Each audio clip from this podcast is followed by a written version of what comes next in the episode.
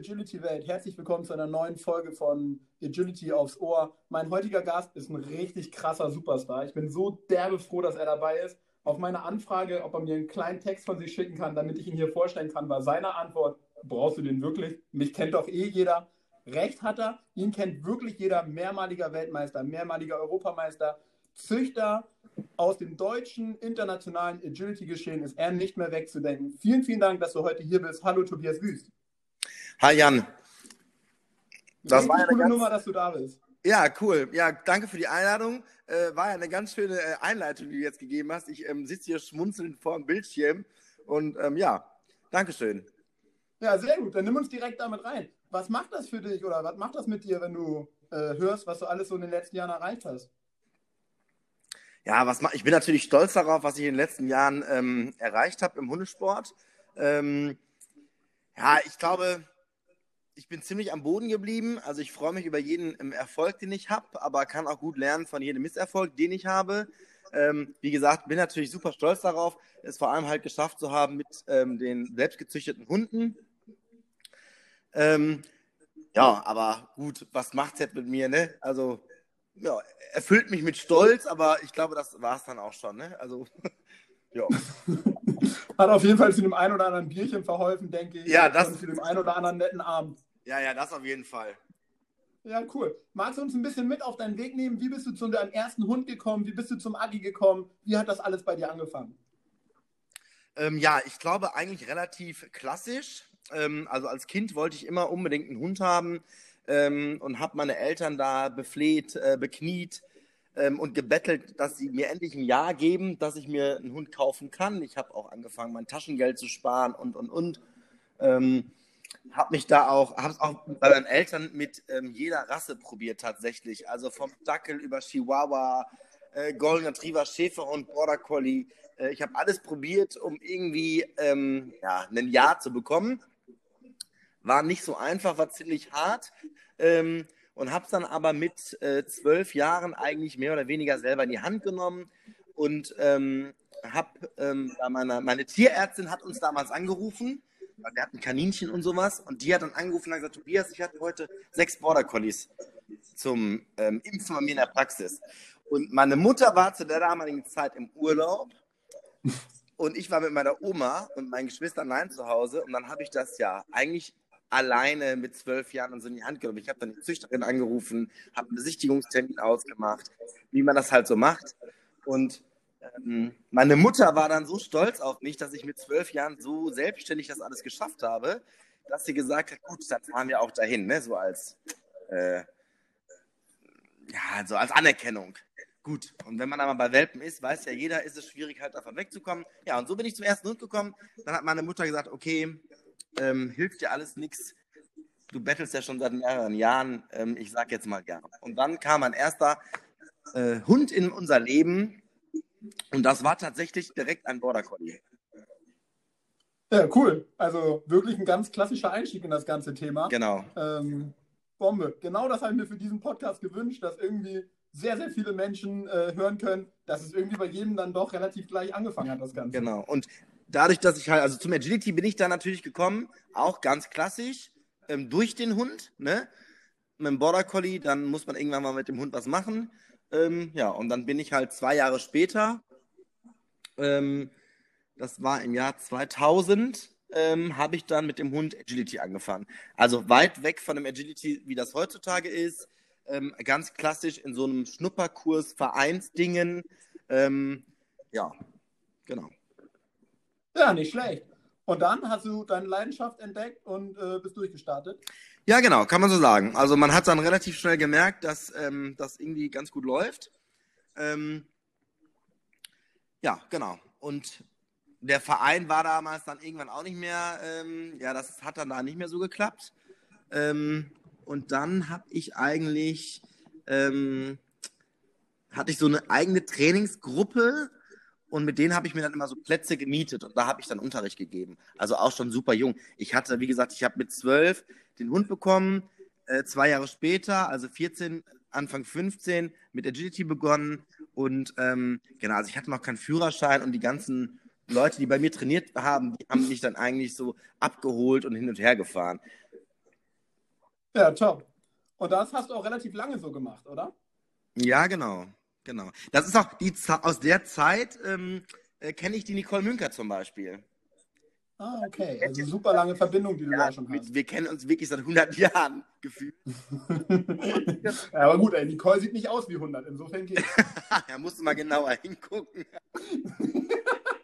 also auf jeden Fall, die Nicole zum Beispiel war damals ähm, eine derjenigen, mit der bin ich zum Beispiel dann immer zu den Hundeplätzen gefahren. Ja. Ne, sie war meine, meine, meine Fahrerin. Also, das ist jetzt blöd zu sagen, aber ne, ich hatte, wie gesagt, keinen Führerschein. Ich hatte jetzt keine Familie, die hinter dem Hundesport steht. Also die haben mich da jetzt eigentlich nicht so mega äh, großartig unterstützt. Okay. Ähm, und ja, genau, so ist es halt passiert. Es ist eine super Freundschaft raus entstanden und so sind wir auf die Hundeplätze gefahren, ja, haben trainiert und haben uns dann halt was aufgebaut. Jo. Und dann ging es ganz normal durch, A1, A2, A3. Genau, dann ging es ganz normal durch, wie das so ist, ne? A1, A2, A3 und so. Ähm, Genau. Und dann der, ja gut, man, der Hund, der, mein erster Hund ist, war eine absolute Seele, also der absolut perfekte Familienhund. Ne?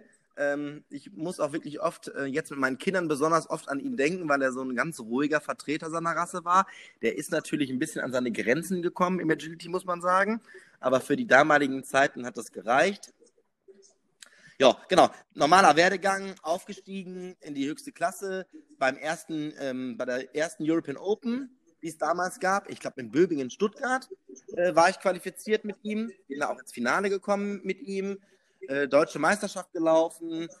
Ähm, das war zu der Zeit, da wurde genau die, ähm, da wurde es abgeschafft, dass nur noch Hunde mit FCI-Papieren an den WM-Quadis teilnehmen können. Und der hatte keine Papiere.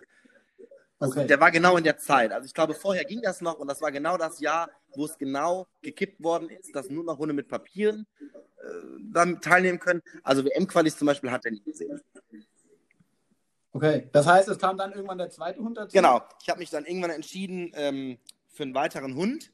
Ähm, dann kam Don in mein Leben, ein Malinois. Ähm, wie gesagt, den Border Collie habe ich von Anfang an geliebt und liebe den auch heute noch. Aber es war halt und auch im Privaten mal spazieren gehen, dass man halt nur noch überall Border Collies gesehen hat. Und dieses Bild von ständig schwarz-weiß hat mich auch ein bisschen genervt. Mm. Und habe gedacht, gut, als zweiten Hund dann vielleicht was anderes und dann nehme ich einen Malinois. Ja, habe ich auch öfter bereut, wenn ich ehrlich bin. ähm, aber. Äh, Verstehe ich gar nicht. Genau, Don kam in unser Leben oder in mein Leben. Das war auch der Moment, wo ich dann relativ schnell zu Hause ausgezogen bin, weil, äh, ja, so die, Don gerne alleine wohnen wollte. Genau, er wollte lieber mit mir alleine wohnen und, nicht mehr, und nicht mehr mit meiner Familie, äh, also mit meiner Mutter und so, ne? Ähm, ja, genau. Und dann magst du uns da ein bisschen mitnehmen. Irgendwann wurdest du ja wirklich richtig erfolgreich. Also da habe ich ja noch überall in Siegen ge äh, gewohnt. Dann ähm, habe ich mein Abitur da gemacht und dann bin ich nach Köln gezogen, habe in Köln studiert. Äh, und während dem Studium habe ich meine eigene Hundeschule aufgebaut. In Köln. Okay. Hab mir da also so einen SV-Platz gemietet für sehr, sehr viel Geld, muss ich sagen. Ähm, und äh, schlechter Behandlung, will ich auch mal sagen. Nein, so schlimm war es nicht. Also konnte man alles machen. Ähm, bin dann zum Beispiel immer mit, während meinem Studium mit meinem klapprigen Fahrrad und mit meinen beiden Hunden mit der, ähm, der S-Bahn von Köln nach Wesseling gefahren. Das ist so aus Köln raus Richtung Bonn. Hab da halt okay. in meinem Studium jeden Tag äh, gearbeitet. Äh, so ist also, ich sag mal, meine Selbstständigkeit ins Laufen gekommen. Damit habe ich mein Studium und alles finanziert, mein Lebensunterhalt. Und dann bin ich auch, ähm, genau, dann habe ich mit dem Don war ich auch wirklich sehr, sehr erfolgreich, muss man sagen. Ähm, der war damals in Deutschland einer der wirklich besten Hunde. Mit dem habe ich das erste Jahr direkt die WM-Qualis gewonnen, also auch wirklich Hochhaus. Ähm, und ich glaube auch sogar nicht nur einmal, sondern der hat wirklich, ich glaube, jedes Mal, wenn ich die Teil, also teilgenommen habe, habe ich immer die Vorqualifikation mit dem gewonnen. Ähm, genau, war dann qualifiziert an meiner ersten WM mit ihm in Finnland. Ähm, ja, mit ihm eigentlich hat sich das so richtig, ähm, mit ihm bin ich halt so international auch bekannt geworden. Magst du uns da so ein bisschen mit reinnehmen, Tobi? Wie ist das, wenn man das erste Mal WM-Qualis gewinnt? Ich glaube, sehr, sehr viele von den Leuten, die jetzt hier zuhören, die träumen auch davon, bei den, bei den Vorentscheidungen dabei zu sein, in Dortmund laufen zu dürfen und dann da als Sieger in so jungen Jahren ähm, rauszugehen. Also, ähm, ich sag mal, mit Don war eigentlich einmal alles super spannend. Ähm, und man hatte immer äh, gemischte Gefühle mit diesem Hund, egal, egal wo man war. Und auch schon mal ganz egal bei welcher Siegerehrung, da musste man sich immer eher auf den Hund konzentrieren wie auf alles andere. Ähm, ja, war natürlich ein cooles Gefühl. Ne? Also der Hund war ziemlich jung, waren meine ersten Qualis überhaupt. Ähm, ja, und hatte da natürlich, ja, das ist natürlich schon krass gewesen. Ne? Also mich konnte, mich kannte man in Deutschland natürlich äh, von, Welt, von äh, deutschen Meisterschaften und von Turnieren und sowas. Aber dann WM-Qualis gelaufen und dann direkt so eine Punktlandung war natürlich wirklich äh, tippitoppi. Ähm, ja, fand ich cool, ne? Hat Bock gemacht. Ähm, hat mich natürlich angefixt, mehr zu machen. Ähm, ja. Und Top. Und dann auf nach Finnland und wie war es da? Erste WM auf nach Finnland. Ja, waren ein bisschen gemischte Gefühle. Ähm, ähm, unser da, also es war so ein bisschen vielleicht ins kalte Wasser geworfen worden zu sein. Naja, weiß nicht, ob ich das so sagen kann. Ähm, also im Großen und Ganzen habe ich total gute ähm, Erinnerungen daran. Also ich kann jetzt nicht sagen, dass es irgendwie schrecklich war oder scheiße war. Ich fand es eigentlich, es war schon cool und das Team war auch geil. Ähm, ich weiß auf jeden Fall, ich muss mal gerade auch noch nachdenken, es ist auch schon wieder, ist ja nicht gestern erst gewesen, ne? ähm, ich, wenn ich, das ist das Lustige ist, wenn ich mich an die WM in Finnland erinnere, ne, dann, dann, dann muss ich nicht an das Agility denken, dann denke ich daran, wie wir nachts schwimmen waren im Meer und von den Klippen da gesprungen sind und so. Das, daran kann ich mich Sehr, sehr geil. Und ich den Hund, sehr, ich sehr den Hund geil. auch noch dabei hatte und am nächsten Tag Ärger bekommen habe, den Hund mitgenommen habe. Der hätte sich ja verletzen können. Ja, natürlich hätte er sich verletzen können, ne? Äh, aber hat er nicht. Aber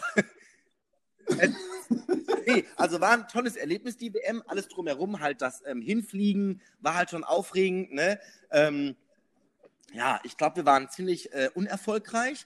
Also unser Large-Team auf jeden Fall. Und ich bin auch, glaube ich, nur Team gelaufen, ne? Ja, ich glaube, ich bin auch nur Team gelaufen. Weil Dortmund war für mich mit Don immer der absolute Horror. Also war Okay. ja damals noch dieser ganz schreckliche Boden, dieser blaue Boden, wo diese Platten immer weggeflogen sind. Und der Hund konnte einfach auf diesem Boden gar nicht laufen. Das heißt, ich bin eigentlich mit ihm immer mit super Punktzahl und erster Platz nach Dortmund gereist. Und äh, ab dem ersten Tag freitags war ich meistens schon nicht mehr unter den, kann ich nicht, ersten fünf, da war ich meistens schon weg, weil der Hund einfach da nichts auf die Kette gekriegt hat. Ähm, und dann habe ich halt immer versucht, die nächsten Tage das irgendwie noch ein bisschen aufzuholen.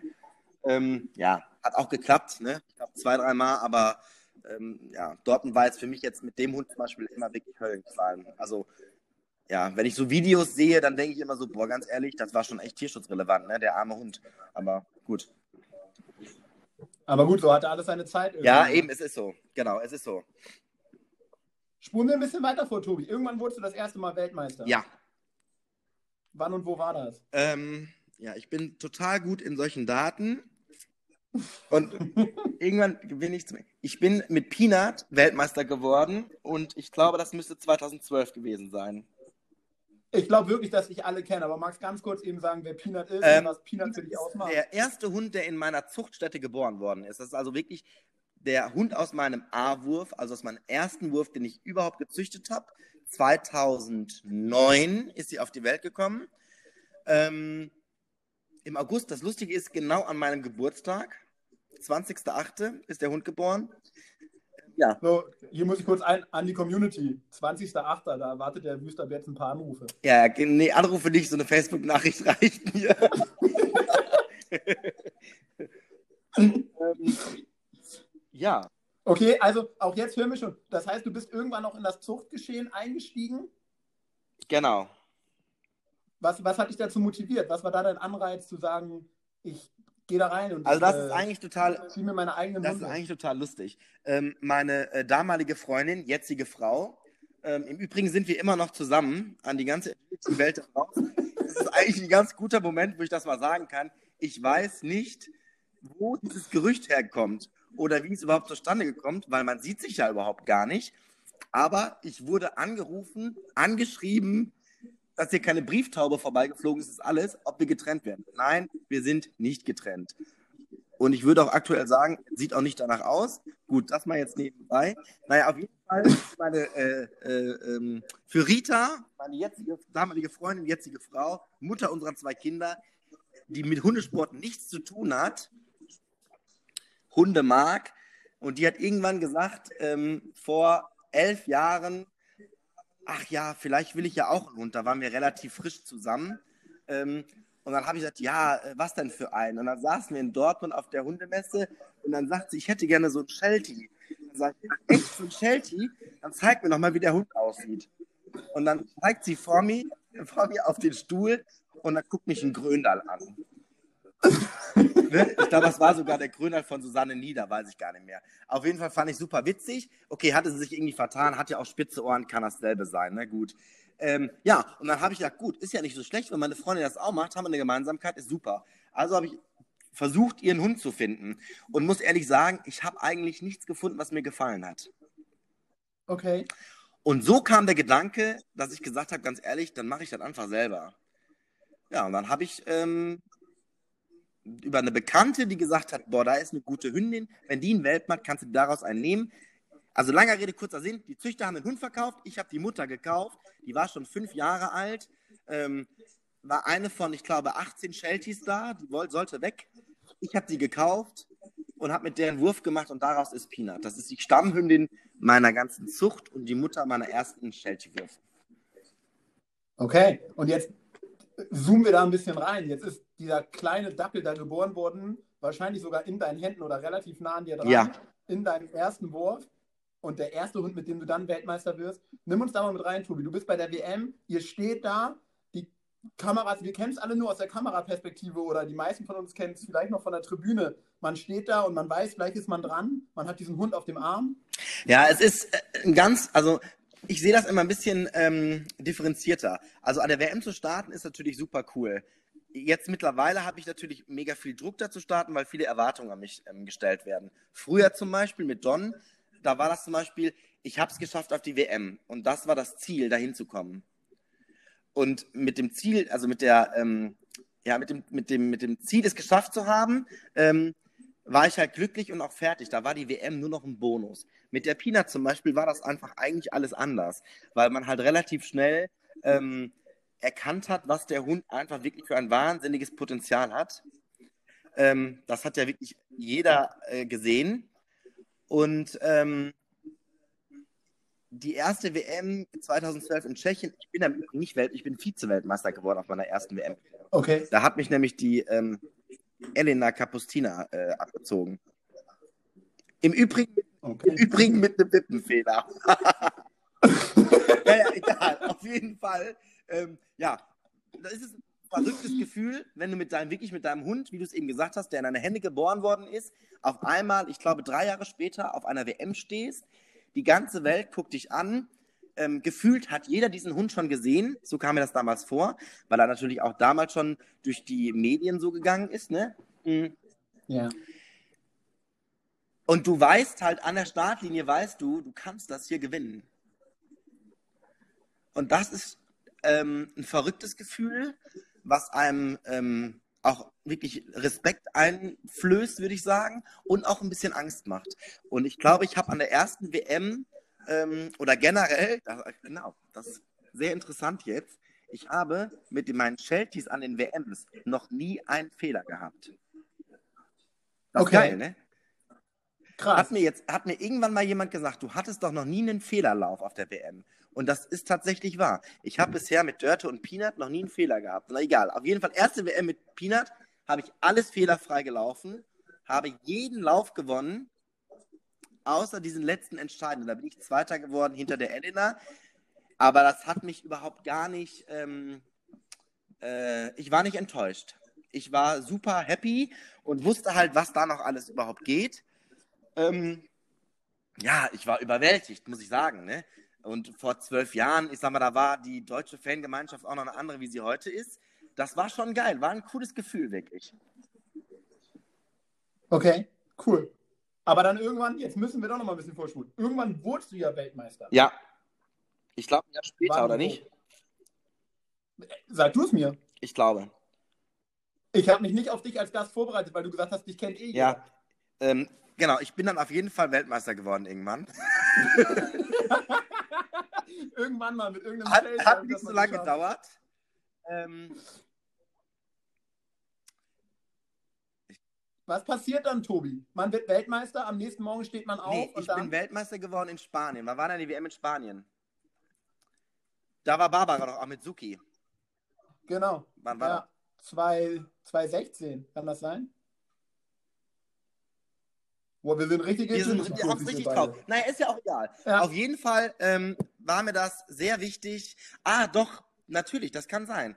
Genau, man muss dazu sagen, mh, in der Zwischenzeit von diesen WMs war es so, dass Peanut einmal Welpen bekommen hat. Das heißt, sie Ja. hat ein Jahr, war sie nicht an der WM, weil Deutschland das ja dann auch nicht schafft, so einen Hund zu setzen. Ne? Ähm, war sie nicht an der WM. Das war dann 13, 14. Und dann haben wir unsere Tochter bekommen. Da habe ich die WM abgesagt.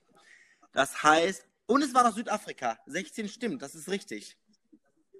Katsching. du hast es drauf. Genau, so ist es. Genau, 2012 So ist er der Moderator. 2012 ähm, Vize-Weltmeister in Tschechien. Ich glaube, danach das Jahr war Südafrika. Da habe ich mich dagegen entschieden, weil ich mit dem Hund nicht nach Südafrika fliegen wollte. Würde ich heutzutage anders machen. Ähm, Okay. Heute wird ja, auf jeden Fall. Ich habe damals gedacht, oh Gott, der arme Hund, habe mich da auch wirklich äh, verrückt machen lassen von Social Media, äh, weil ich habe gedacht, dem Hund wird irgendwas passieren oder keine Ahnung was, was für ein Schwachsinn. Hätte ich laufen sollen, habe ich nicht gemacht, war dumm. Das Jahr danach hat sie Welpen bekommen, äh, durfte also nicht starten, weil es halt, ich glaube, um zwei Wochen nicht gepasst hat mit dem Geburtstermin. Gut, da gibt es auch eine andere Geschichte zu. Ähm, danach das Jahr haben wir unsere Tochter bekommen, bin ich nicht auf die WM gefahren. Und dann ist sie Weltmeister geworden und ich wusste, es wird auch jetzt die letzte WM sein, weil sie ist halt auch schon älter, ne? Das war Ja. für mich sehr emotional, muss ich sagen. Das war der emotionalste aktuelle Agility-Moment, den ich hatte. Der Moment, als klar war, dass du mit ihr gemeinsam den Ja. Titel hast? Ich habe geweint wie ein kleines Kind und bin wirklich im Ziel, ähm, ja, man muss das wirklich, man kann es nicht anders sagen, ich bin wirklich im Ziel zusammengebrochen. Ja. Wenn ich jetzt gerade so ein bisschen meine grauen Gehirnzellen anstrenge, dann ich habe die Bilder vor Augen, wie. Ich ja. war komplett fertig, ähm, weil ich habe mir halt, dadurch, dass ich halt diese drei Jahre von diesem wunderbaren Hund auf der WM verpasst habe, ne, ähm, habe ich mir halt einen unglaublichen Druck gemacht und wollte das unbedingt. Ich habe immer gedacht, der Hund ist es das wert, dass er Weltmeister wird. Was ja Schwachsinn ist, dem Hund ist es ja total egal, ne? Ähm, aber Ja. dadurch, dass ich diese drei WMs verpasst hatte und ich wusste, es wird wahrscheinlich die letzte sein, weil sie halt auch älter wird, oder dann kam ja der Unfall kurze Zeit später. Ähm, genau, habe ich mir so einen Druck gemacht, da war ich richtig fertig und habe mich, und das war auch die WM, wo ich so schlimm krank war. Da hatte ich ja so Magen-Darm, hatte ich noch nie in meinem Leben. Wer nicht? Wer nicht? So schlimm Magen-Darm, aber das Schlimme ist, ich hatte es während der WM, die anderen hatten es nach der WM. Ich hätte gerne getauscht, ich hätte es gerne am Sonntagabend gehabt, aber ich habe die ganze WM über geschissen. Und zwar wie ein Vogel. Also ich wirklich, geistig und körperlich war ich ähm, ja, am Arsch, kann man tatsächlich sagen. Ja. Top. Jetzt bist du auf diesen ganzen Veranstaltungen nie alleine, Tobi. Wer begleitet dich? Wer ist da an deiner Seite? Wer sind deine Buddies? Wer sind die Leute, die dich da stützen, die dich stärken, auf die du zurückgreifen kannst? Also vor den ähm, Kindern ist meine Frau ja immer mitgefahren auf die großen Veranstaltungen, ähm, aber auch nur auf die großen. Das konnte sie gerade so verkraften. Ähm, auf die kleinen eh nicht, aber auf die großen. Und seitdem die Kinder da sind, äh, auch nicht mehr. Ja, weil ich sag mal, wir sind jetzt auch nicht so die Super Agility-Menschen. Ne? Also gut, also hört sich jetzt vielleicht komisch an, aber Tobias Süß, der hat ein eigenes Hundesportzentrum. Nein, er ist jetzt Also nicht ich so der Agility-Mensch. Familie ist jetzt keine Agility-Familie. Ne? Also wenn man hier hinkommt, hier sind zwar sieben Hunde, aber man würde jetzt nicht denken, hier dreht sich alles um den Hund, weil es auch einfach nicht so ist. Das heißt, jetzt mittlerweile zu den großen Dingern ähm, bin ich immer alleine gefahren. Ich habe ja meistens Daniel, Bo, äh, Nadine Alshut ist ja jetzt auch, ich sag mal, seit, seit ein paar Jahren so mehr mit uns unterwegs, seitdem sie in Deutschland ist. Ähm, ja, unsere HSZ-Leute und so, ne? Aber wir haben schon eine ganz gute Gruppe so, ne? Also ich sag mal, ich bin auf jeden Fall nicht alleine. Ähm, auf den WMs ganz klar äh, die letzten Jahre war es immer Bojena und ähm, Daniel. Okay. Das sind auf der, auf der WM, ähm, klar, weil die natürlich mit im Team sind, ne? Äh, meine Ängsten. Ja. Jetzt hast du es selber schon ins Spiel gebracht, das HZ. Wir haben da vor einiger Zeit an der Stelle aufgehört, dass du vom Platz zu Platz gefahren bist und dann auf einem Schäferhundplatz warst, auf dem man dich medium gut behandelt hat. Wie kam es zum HZ, Tobi? Wir hopsen hier ein bisschen zwischen den Themen hin und her, aber ich will jetzt schnell viele Fragen an dich stellen. Wer weiß, ob wir nochmal die Gelegenheit ähm, haben. Also zum HZ sind wir gekommen. Ich habe äh, früher immer schon einmal in der Woche mit Philipp Daniel ähm, ja, in so einem Kader trainiert in Wülfrath. Und ähm, Daniels Mutter hat irgendwann gesehen, dass diese Halle verkauft werden soll, die Tennishalle in Wülfrath. Ähm, ja, und so kam das, dass wir halt irgendwann Mittwochabends in einer gammeligen Reithalle, wobei so gammelig war die Reithalle gar nicht, in der Reithalle beim Training halt darüber gesprochen haben. Ähm, ja, und dann haben wir, gucken wir uns das mal an. Und so kam eigentlich äh, das Hashtag zustande.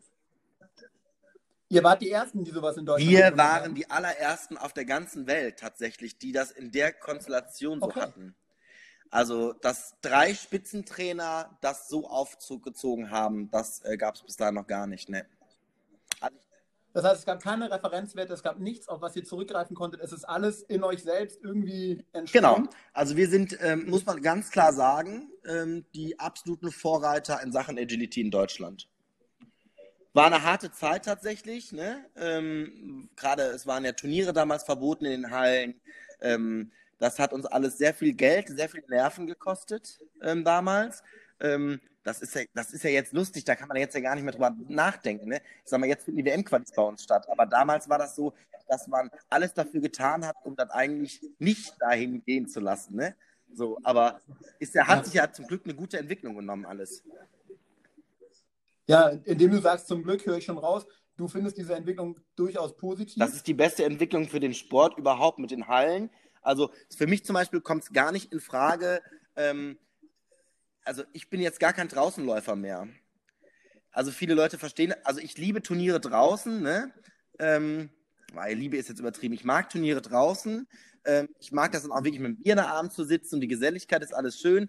Aber ich mag einfach die Wettbewerbsverzerrung nicht mit Regen, Schlamm, und die Verletzungsgefahr ist auch einfach meiner Meinung nach zu groß. Und in der Halle hast du immer den gleichen Boden, du hast super Geräte. Das ist einfach ein anderes Arbeiten. Das ist ähm, luxuriös und ich finde zum Beispiel dem Sport einfach angepasst. Ja, cool. Ist, glaube ich, so mittlerweile fast schon die gängige Meinung, oder? Ja, auf jeden Fall. Gehen wir noch ein bisschen tiefer rein. Das heißt, du lebst wirtschaftlich gesehen wirklich rein vom ja. Agility? Du hast deine wöchentlichen Trainingsgruppen und Seminare? Genau. Magst du uns da ein bisschen mit reinnehmen? Wie sieht so ein Training mit Tobias Wüst aus? Ähm, ein Training mit Tobias Wüst sieht aus, dass ich dich eine Stunde ähm, komplett erniedrige. ein schönes Gefühl. Nein. Ähm, nee, wir haben uns, genau, wir haben, also ich habe einen festen. Tobi, wo kann man sich anmelden? das ist aber teuer. Egal, was für ein schönes Gefühl. Also wir haben, ähm, also ich habe einen festen Stundenplan, also wirklich wie ein Lehrer. Also der Montag, Dienstag, Mittwoch, Donnerstag, das ist alles gleich. Ne, das sind die Tage, die ich im HZ halt ähm, arbeite. Mittlerweile deutlich weniger wie früher. Früher habe ich da ja wirklich 14-Stunden-Tage gehabt. Ähm, das ist jetzt mittlerweile zum Glück nicht mehr so, wobei es trotzdem immer abends spät wird. Ähm, wir haben immer eine Gruppengröße von vier Leuten, also vier Hunde eine Stunde. Die Leute sind alle im Abo, also alle Mitglieder. Ähm, mir ist wichtig zum Beispiel im Training, dass die Gruppen ähm, äh, einheitlich sind, sowohl vom Leistungsstand als auch von der Größenklasse. Und am liebsten natürlich auch wirklich, dass die Gruppen, die bei mir eigentlich trainieren, sind Gruppen, die es seit Jahren zusammen gibt. Okay, also eine sehr eingeschworene Gemeinschaft. Ja, genau, genau. Worauf legst du besonders viel Wert äh, beim Aufbau der Hunde und dann auch im späteren Verlauf des Trainings? Also ich lege wirklich einen Wert auf eine gute Grundausbildung. Das ist mir wirklich wichtig. Ähm, das ist mir sehr, sehr wichtig. Ähm, das, da liegt eigentlich am meisten Wert drauf, auf eine gute Grundausbildung vom Hund. Ähm, und ich versuche meinen Mitgliedern zu sagen, dass sie halt versuchen sollen, die Hunde jetzt nicht super zu verheizen, wenn die Hunde mal eine strengere Zeit haben, finde ich das auch super in Ordnung. Ähm, aber manche muss man ein bisschen bremsen, dass sie den Gang runterschalten. Ähm, ähm, ja, das sind eigentlich die Sachen, die mir wichtig sind. Dass sie halt nicht, äh, ich sag mal, jeden Tag trainieren. Ähm, ich will motivierte Hunde halt bei mir im Training haben und dass sie einen guten Aufbau haben, ähm, dass ein fairer Umgang da ist, sowohl mit den Hunden als auch innerhalb der Gruppe. Die Gruppe ist mir auch immer sehr, sehr wichtig, dass das gut läuft. Okay. Machen wir einen kurzen Schlenker zu Seminaren. Da ist ein bisschen anders. Da sind Hunde, die du nicht vom ersten Tag an kennst, die nicht durch deine Grundausbildung dann gelaufen sind. Was ist dir an einem Seminar besonders wichtig? Wie sieht so ein Seminar aus? Ja, Seminar ist ja immer schwierig. Ne? Also ich gebe ja wirklich schon lange Seminare ähm, und ja, der Markt ist ja einfach so groß geworden, dass ich natürlich auch mitbekomme, was viele Leute sich einfach von einem Seminar auch wünschen. Ne? Ähm, es gibt natürlich ja. viele Leute, die gehen auf ein Agility-Seminar und die wollen am Sonntagabend nicht mehr laufen können. Ja, die wollen einfach okay. richtig fertig sein, Muskelkater über alles. Ähm, und das ist jetzt zum Beispiel eine Sache am Seminar, die ist mir jetzt nicht super wichtig. Also die laufen bei mir schon auch genügend, aber es ist halt auch wichtig, finde ich, dass halt was ähm, bei rumkommen soll, weil die Leute bezahlen ja was dafür. Ähm, und die zahlen ja jetzt keinen Fitnesstrainer, sondern die zahlen ja einen Agility-Trainer, der sagt, was gut ist und was nicht gut ist. Das heißt, ich versuche halt auf dem Seminar zu analysieren, was ich gut finde, was ich nicht gut finde, wo eventuell Fehlerquellen es gibt. Und die versuche ich dann halt auszumerzen, was natürlich an zwei Tagesseminar nicht gibt. Aber ich gebe dann meistens Hausaufgaben auf oder sage dann, ähm, ich würde jetzt die nächsten Wochen so und so trainieren und würde mir dann daraus erhoffen, dass das und das besser wird. So halt, ne? Es muss eine Mischung sein aus Bewegung, Rennen, natürlich, ich sag mal, so das Muskelkater-Gefühl, das sollen sie schon haben, aber ganz ehrlich, das hat man. Also ich habe das ja, wenn ich einmal ordentlich trainiert habe, habe ich am nächsten Tag Muskelkater. Das Na klar, du ja, hast ist so. aber wenn die ähm, halt jetzt zwei Tage da trainieren, dann haben sie eh ein bisschen Bein, ne? Also ist eigentlich klar. Ja. Nimm uns noch kurz mit in die Ausbildung deiner eigenen Hunde. Hast du noch Zeit dafür? Nimmst du dir die Zeit dafür? Trainierst du alleine? Trainierst du in Gruppen? Ähm, also es war ganz lange ein ganz äh, großes Thema bei mir, ob ich überhaupt noch Agility selber machen will, muss ich ehrlich sagen. Ähm, das oh. ist aber jetzt auch, glaube ich, schon, ich würde sagen, fünf, sechs Jahre her. Irgendwie so. Hatte ich auf jeden Fall ein richtiges Tief. Jetzt nicht selber mit meiner Arbeit, das war voll klar. Also ich habe gerne gearbeitet, habe gerne Seminare gegeben, aber ich hatte einfach ein Tief mit meinen eigenen Hunden, weil, ähm, naja, und auch vielleicht mit dem Anspruch, dem man immer gerecht werden muss von der ganzen Welt tatsächlich, weil den man irgendwie standhalten muss. Tobi, nimm uns da, das hast du jetzt das zweite Mal gesagt. Nimm uns da kurz mit rein. Wie spürst du diesen Druck? Naja, das, ähm, das ist schwierig zu beschreiben, ne? Naja, es ist zum Beispiel so, wenn du was gewinnst, dann heißt es, ja, äh, war ja eh klar. Ne? Ja. Und das ist halt so ein Spruch, ja, war ja eh klar. Das ähm, ist für mich zum Beispiel nicht schmeichelhaft. Ne? Das meinen auch viele Leute okay. nicht äh, böse, ähm, aber das habe ich schon so oft gehört. Ne? Oder auch von Leistungsrichtern, die mir die Hand dann auf dem Podest geben und sagen, ähm, äh, ja gut, war ja eh klar. Für mich zum Beispiel ist es nicht klar.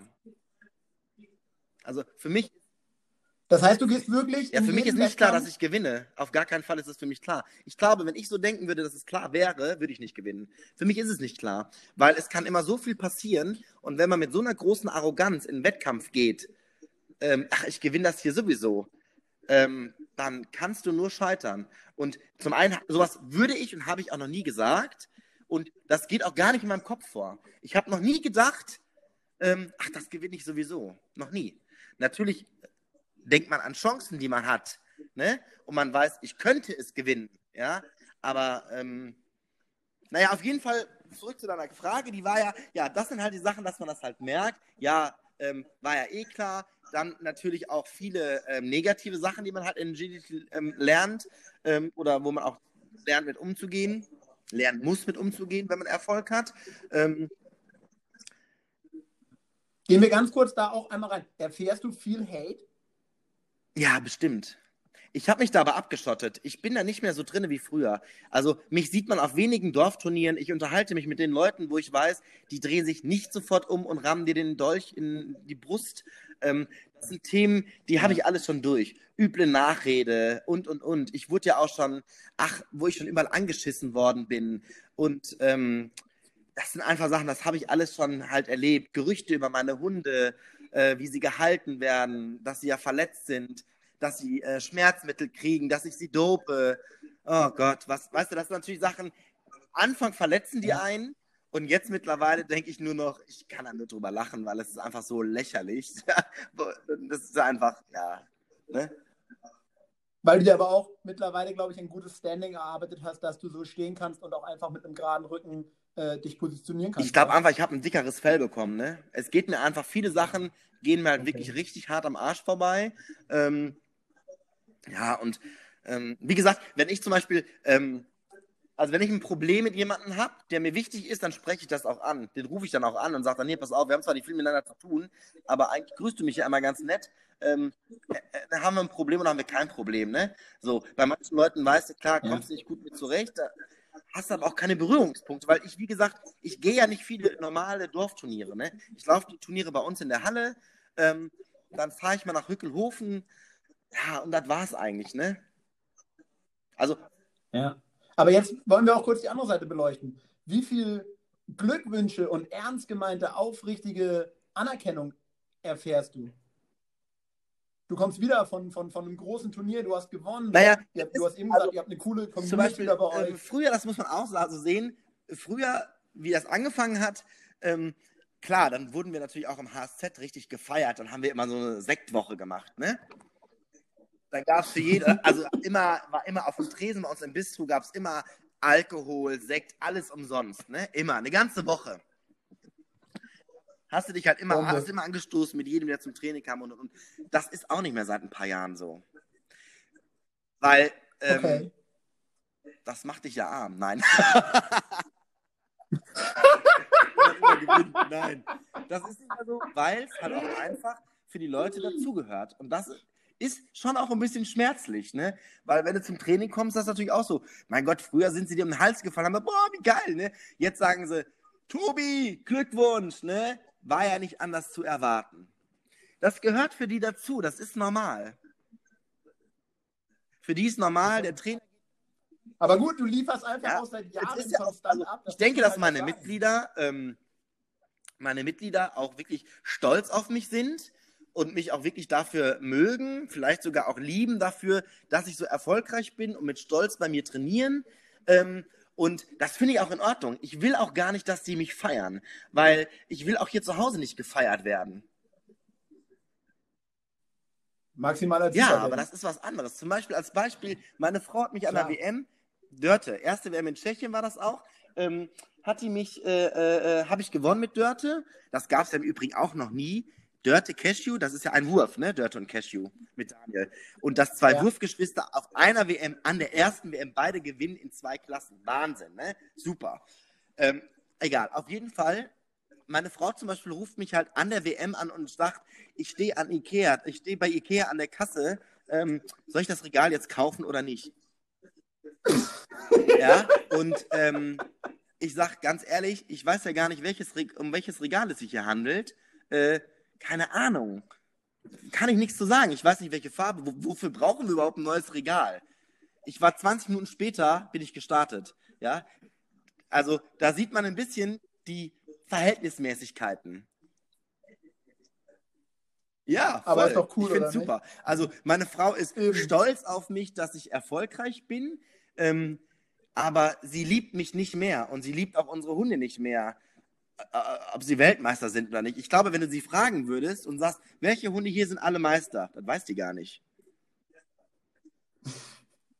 Jetzt sind wir schon wieder total vom Thema weg, Tobi. Nimm uns kurz mit rein in das Training deiner eigenen Hunde. Ach ja, das war ja auch eine Frage, ne? ähm, genau, ich habe ja gesagt, ich hatte ein Tief, da habe ich sehr wenig trainiert, also eigentlich fast gar nicht mehr.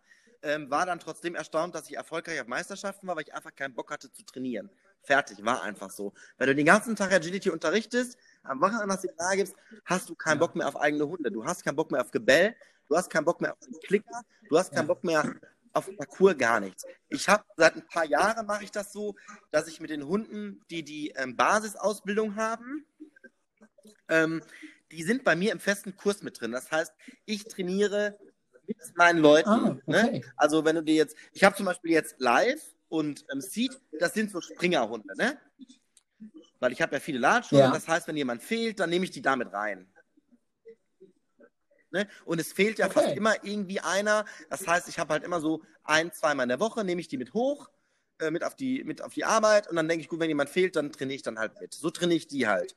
Ähm, die Shelties, weil ich nicht so viele äh, äh kleine Hunde habe, ähm, also kleine Gruppen, also Gruppen mit kleinen Hunden, bei denen habe ich zum Beispiel, da habe ich mich in die Gruppen mit reingemacht. Das heißt, es sind halt, ich bin der, die vierte Person. Okay, das heißt, du hast wirklich einen genau. Platz quasi an dich selber vergeben und es ist safe, genau, dass du jede genau. Woche mittrainieren kannst. Für die, für die Leute eigentlich super, ja, cool. weil es gibt trotzdem so Phasen, wo ich dann äh, manchmal sage, oh, ich habe heute keinen Bock. das heißt, ja, die sind dann, dann zu dritt, dann haben die ja, immer ja. schön Zeit gespart, ja. Ähm, oder ich sage, boah, ich habe keinen Bock zu schwitzen, trainiere ich auch? Oder ich sage, ich mache nur was Einfaches. Ich mache nur ein bisschen Steg oder ein bisschen eine Wendung, ne? So, damit der Hund das Gefühl hat, er hätte trainiert, ne? Kann auch sein. Aber ich habe trotzdem richtig heiße Phasen, muss ich sagen. Also, ähm, ich habe jetzt die, das letzte Jahr auch wirklich ähm, äh, mit den Border Collies gut trainiert. Also wirklich, die Shelties nicht, da war ich faul, Dörte hatte ein bisschen Pause, äh, Mercedes hat ja auch Welpen und so, ähm, aber die Border Collies haben schon wirklich gut gearbeitet. Also ich war echt fleißig. Also ich bin aktuell super motiviert. Wie machst du das? Bist du dein eigener Trainer oder hast du dann Ich bin mein eigener Trainer, war ich eigentlich schon immer. Ah, okay, das würde eine Frage erübrigen, die ich hier noch stehen habe. Wer waren deine Trainer? Das heißt, du hast von Ja, wie gesagt, ich war halt einmal in diesem Verein, ne? Also mit äh, ja. 15. Ähm, und da war ich, glaube ich, keine Ahnung, zwei Jahre oder sowas. Aber ich glaube, mein Border Collie, der damalige, war immer noch nicht A3 in dem Verein. Ähm, ja, und es hatte einfach andere Vorstellungen, wie die Trainer da halt von so Sachen, wie man trainiert und sowas. Das hat sich halt relativ schnell heraus. Ich, ich hatte, ich war einfach ehrgeiziger, ehrgeiziger. Ich wollte mehr. Ab da war ich mein eigener okay. Trainer. Hab mir dann so Billighürden gekauft. Ja, wie das dann halt so geht, ne? Genau. Nee, Filmst gar du dich selber beim Training? Oder hast bin du einfach total so schlecht drin? Also ich bin in so Sachen richtig, richtig schlecht. Ich filme mich nie im Training. Ähm, und ich habe mich auch jahrelang nie filmen lassen auf Turnier. Mittlerweile denke ich daran und gebe Leuten mein Handy in die Hand und sage, kannst du mich bitte filmen? Habe ich nie gemacht. Ich weiß, es ist richtig schlecht. Ich sollte das mehr machen. Ich bin da aber auch bei, das umzustellen. Mhm. Was halt total cool ist, ist halt unser Watch Hour Training. Ne? Kann ich jetzt mal ein bisschen Werbung für machen. Muss ich ehrlich sagen, auf eine richtig Fall. geile Geschichte, weil ich finde, es ist super günstig, ne? weil es Tobi, nicht alle wissen, Also Watch Our Training ist eine Idee von mir und ähm, das zeigt, ja, watch, guck unser Training. Das heißt, man sieht halt ein Training von ähm, äh, ausgewählten Personen. Das waren jetzt die letzten Zeit immer neben mir Nadine Alshut, Daniel Schröder und Bojena. In Zukunft sollen das auch nochmal Gäste werden und wir trainieren halt ein Training zusammen. Ähm, man sieht halt alle Fehler, die passieren. Ähm, und was halt auch gut läuft. Ne?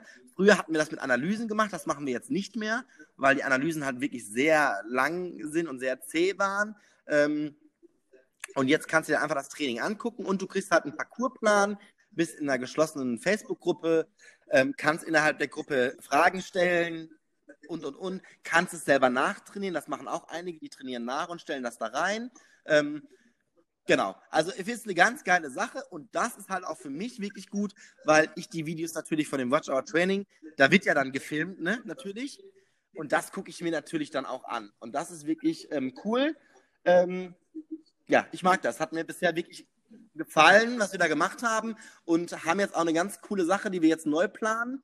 Ähm, und zwar mit einem Parcours, den wir uns machen lassen von einem äh, bekannten Richter den wir dann halt trainieren auf großer Fläche. Also wird auch nochmal so ein bisschen special, aber wird auch wird ganz geil werden.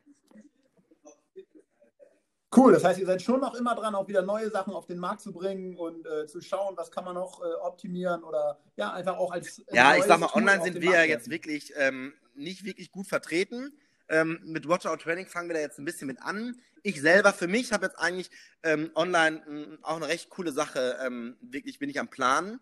Ist aber noch nicht spruchreif, aber ich hoffe in zwei, drei Monaten, dass das online geht. Ähm, ja, das wird auf jeden Fall, soll das auf die Dauer, ich sag mal, was Größeres werden. Ähm, ja, genau. Also soll auch eigentlich mehrere Gebiete ähm, später in Zukunft alles, was mit Hund zu tun hat und so abdecken. Aber wie gesagt, in erster Linie wird sich da auch erstmal nur mit Agility beschäftigen. Ähm, aber da bin ich auf jeden Fall voll in der Planung und ähm, ja, habe ich halt natürlich jetzt in Corona-Zeiten Zeit. Ich habe das während der normalen Arbeitszeit, habe ich das nicht. Ja, cool. Das, was du sagst, macht auf jeden Fall irgendwie Bock auf mehr. Ich bin sehr gespannt, was da kommt.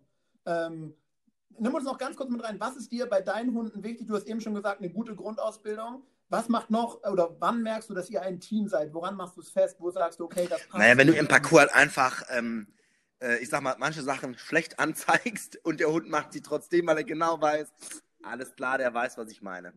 Dann bist du halt wirklich ein gutes Team. Also, ähm, ich würde sagen, ich bin das mit meinen Hunden relativ schnell. Ähm, ich bin ein guter Trainer und ich habe ähm, viel Hundeverstand und ich bin ein guter Hundeführer und ich bin aber auch sehr strikt in dem, was ich tue. Das heißt, meine Hunde ähm, nehmen das auch alle sehr ernst. Also für die ist das Spaß. Okay. Sie lieben Agility. Sie würden für Agility würden die morden, ne?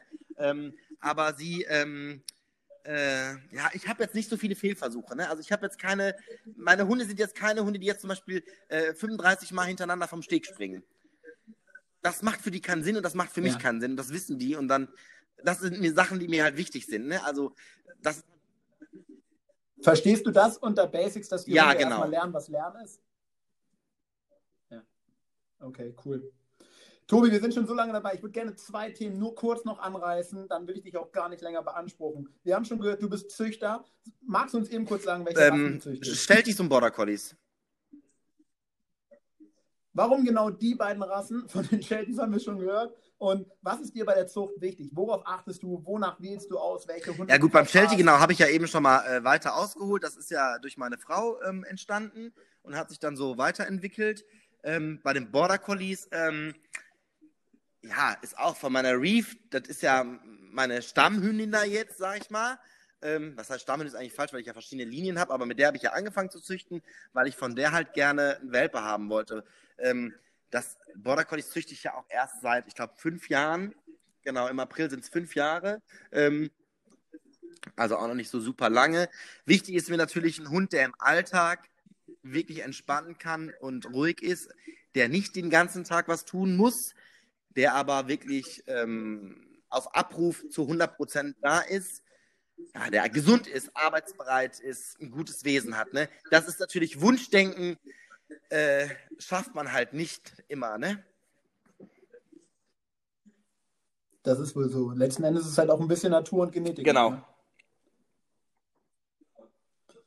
Cool. Kommen wir noch ganz kurz zu einer letzten Sache.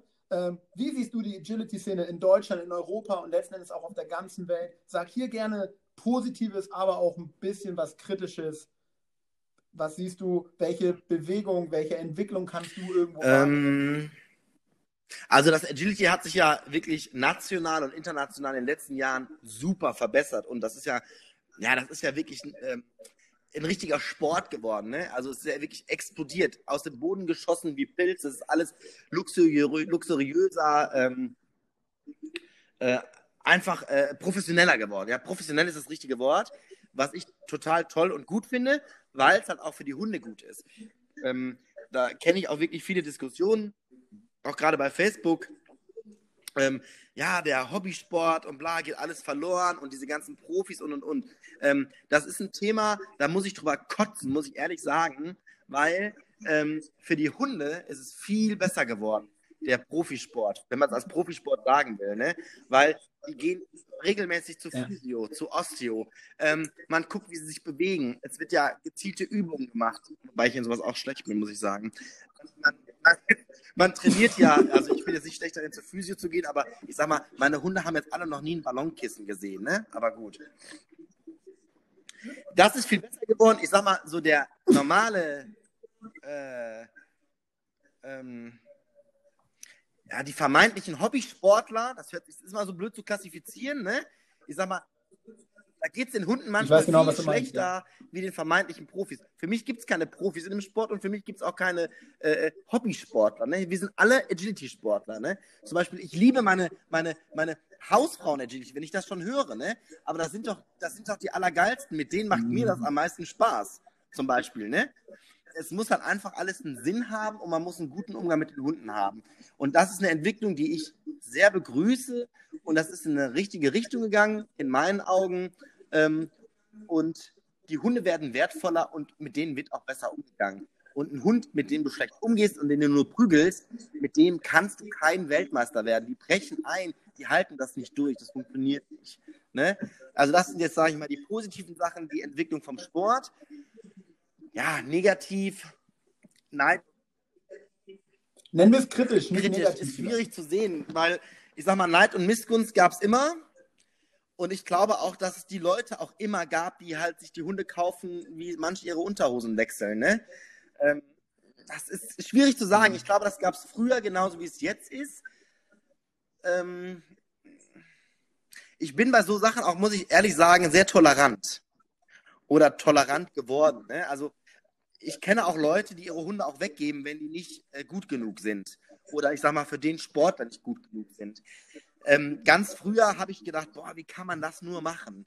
Mittlerweile denke ich darüber, es ist doch für den jeweiligen Hund vielleicht gar nicht schlecht, weil er sonst einfach vielleicht einer von zehn ist, mit dem aber nichts mehr gemacht wird. Und wenn er weggegeben wird, ist er einer von zweien und lebt in der Familie.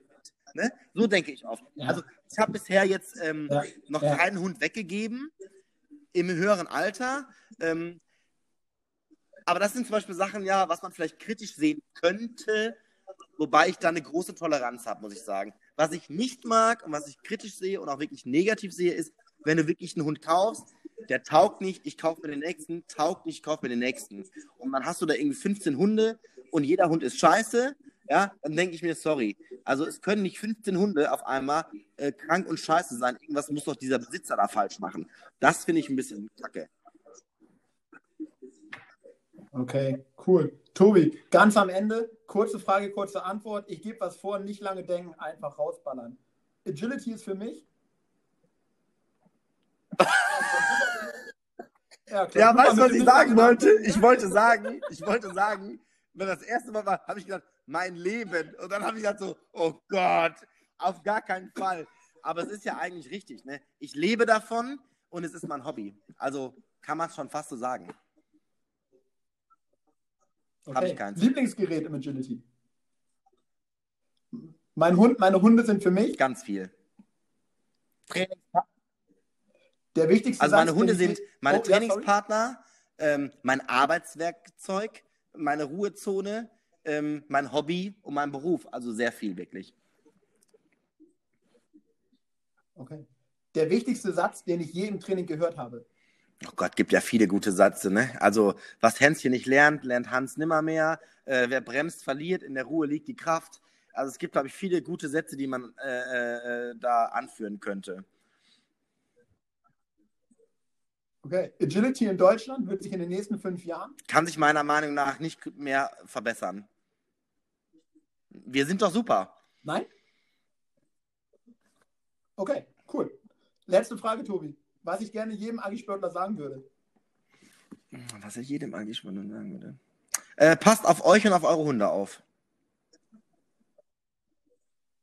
Ey, Tobi, vielen, vielen Dank für ein hammergeiles Gespräch. Eine Sache kann ich echt bestätigen, das hast du am Anfang gesagt, du bist über auf dem Boden geblieben. Du hast echt tiefe Einblicke heute gewährt. Es war mega geil. Der Flow ist total entstanden. Ich wollte gerade sagen, ich habe mich mega wohl bei dir gefühlt, eigentlich warst du mein Gast.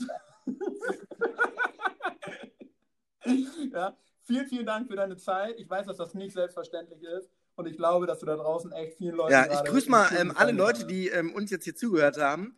Ähm, hat mir auf jeden Fall Spaß gemacht. Ähm, danke für die Einladung. Und ähm, ja, vielleicht, ähm, wenn Corona irgendwann mal äh, beendet ist, sieht man sich auch nochmal wieder. Auf jeden Jo, Fall. ciao. Tobi, dir alles Gute. Ciao.